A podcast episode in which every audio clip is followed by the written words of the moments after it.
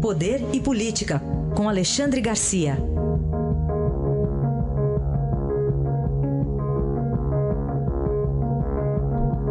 Alexandre, bom dia. Bom dia, Heisen. Vamos começar com a despedida do presidente Temer, tom de despedida já? Pois é, fez um discurso. Ontem foi homenageado pelos funcionários e é estranho que ele disse assim: Poxa, eu não sabia que tanta gente trabalhava no Palácio do Planalto. e aí houve cantoria e tal, de Natal, ele fez gracinha, dizendo que uh, o café dele ainda estava quente, mas lá no escritório dele, com, com, com certeza, uh, em São Paulo, iriam encontrar café quente sempre, né? Porque tem aquela piada de que, em fim de governo, o café chega frio, né? Ninguém mais dá bola pro para o poderoso presidente da República. Mas eu acho que ele pode sair de, de cabeça erguida, embora né, com essas denúncias aí das medidas provisórias, de vantagens indevidas no setor portuário, mas em relação aos resultados da economia. Né? Ele pegou um país, dois anos atrás, com, com recessão de 3,5%, já no ano seguinte, né? no primeiro ano dele, entregou com 1% de crescimento, ou seja, uma diferença de 4,5% no PIB.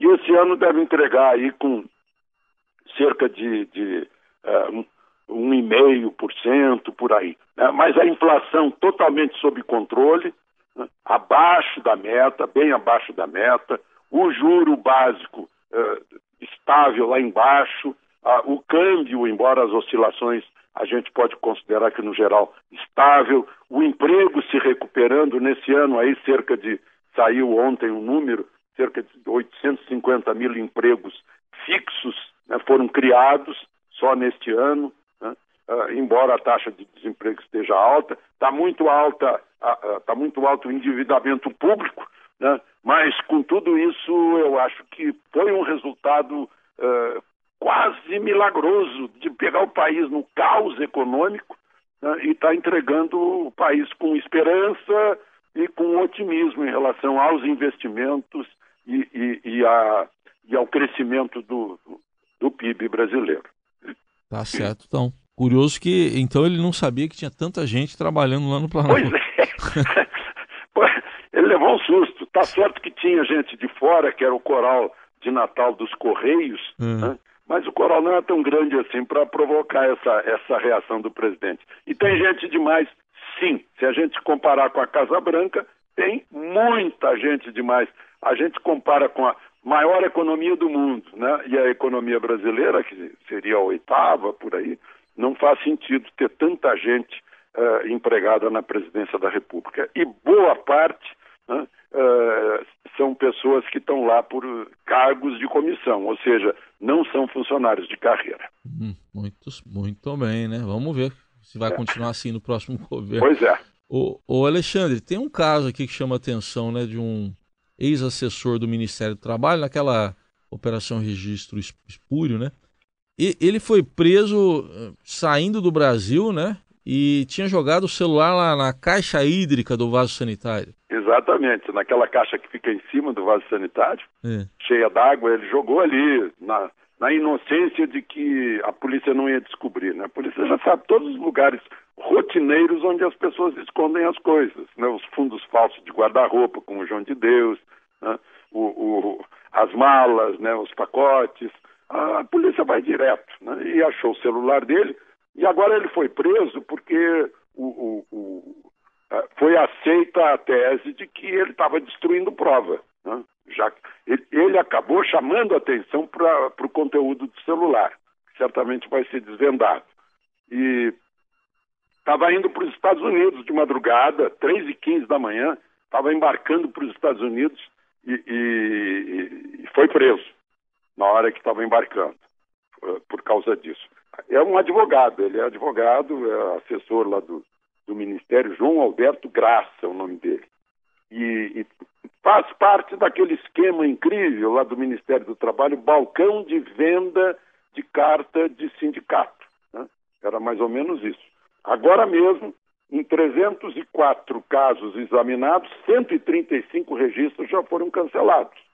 Ou seja, dá quase a metade tem 3.400 pedidos parados. O Brasil tem 17 mil sindicatos, o que significa 90% dos sindicatos existentes no planeta Terra. 90% estão aqui. Deve ser muito bom ser dirigente de sindical, dirigente desses outros sistemas aí, sistema S, eh, que, que, sequer são examinados pelos tribunais de contas, né? E os salários dos diretores são daquele tamanho. Alexandre, um último tema aqui para a gente tratar. Você está de olho nos 100 destinos do mundo. Encontrou alguma cidade brasileira? Nenhuma, zero, né? É. Divulgaram ontem a lista dos 100 destinos do mundo. Aliás, da lista dos destinos do mundo. Mas entre os 100 primeiros, nenhuma cidade brasileira. Rio de Janeiro é o primeiro citado depois de 100. Né? Agora, interessante, a gente recebe aqui, eu costumo citar esse dado, 6 milhões de turistas estrangeiros por ano. Uh, a Torre Eiffel recebe mais do que isso. Né? Apenas, claro, eu não vou citar Orlando porque aí seria, seria covardia. Né? Mas a Argentina, por exemplo, a Argentina recebe uh, uh, bem mais que o Brasil, teoricamente. Aliás, proporcionalmente. A Argentina recebe, eu anotei aqui, são 7 milhões ou seja, mais, Argentina 7 milhões, mais que o Brasil. Né? Se comparar com a população, a gente vai ver que o Brasil teria que receber aí uns 25 milhões para se igualar com a Argentina. O, o a Argentina é o 21 destino é, turístico do mundo, a Argentina. É o segundo da América Latina, só perde para o México.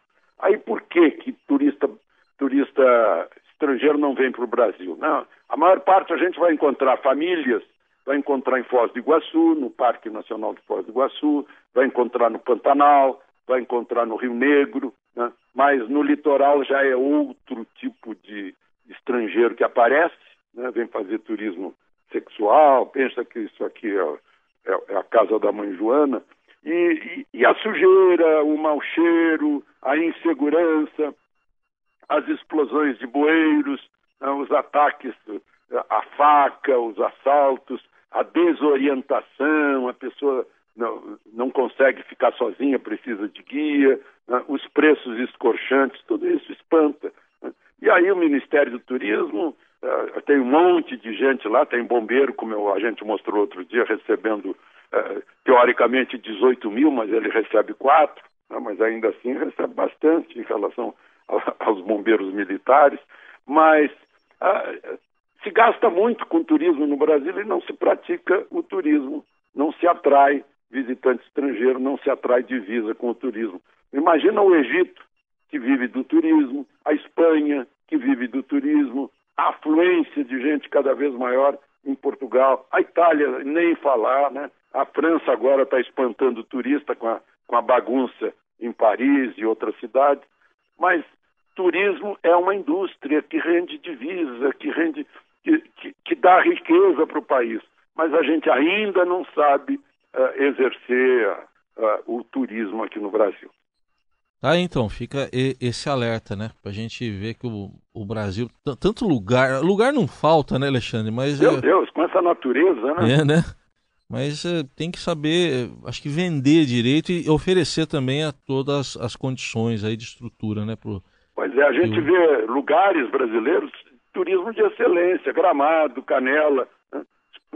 Mandou gente para a Disney, para saber como a Disney faz as paradas, por exemplo, e estão fazendo agora, o Natal Luz. Né? Então é possível sim fazer. Uma cidade como Gramado, organizada, cada, cada árvore é mapeada, faz parte do, do patrimônio da cidade, está tudo sob, sob eh, regras uh, estritas de respeito ao turista. Né? Mas há outros lugares, principalmente no litoral, que a coisa é bem largada. Né?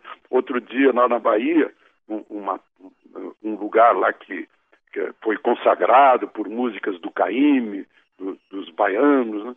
Eh, fui lá visitar um amigo, não consegui caminhar na praia porque tinha, tinha fezes, tinha caco de vidro, tinha lata enferrujada, tinha água de esgoto escorrendo na praia. Né? Eu estou falando de Itapuã, por exemplo é terrível. Não deu para cantar passar uma tarde em Itapuã, né? pois é. Tá bom, Alexandre, um bom fim de semana e até segunda. Aproveitem o fim de semana.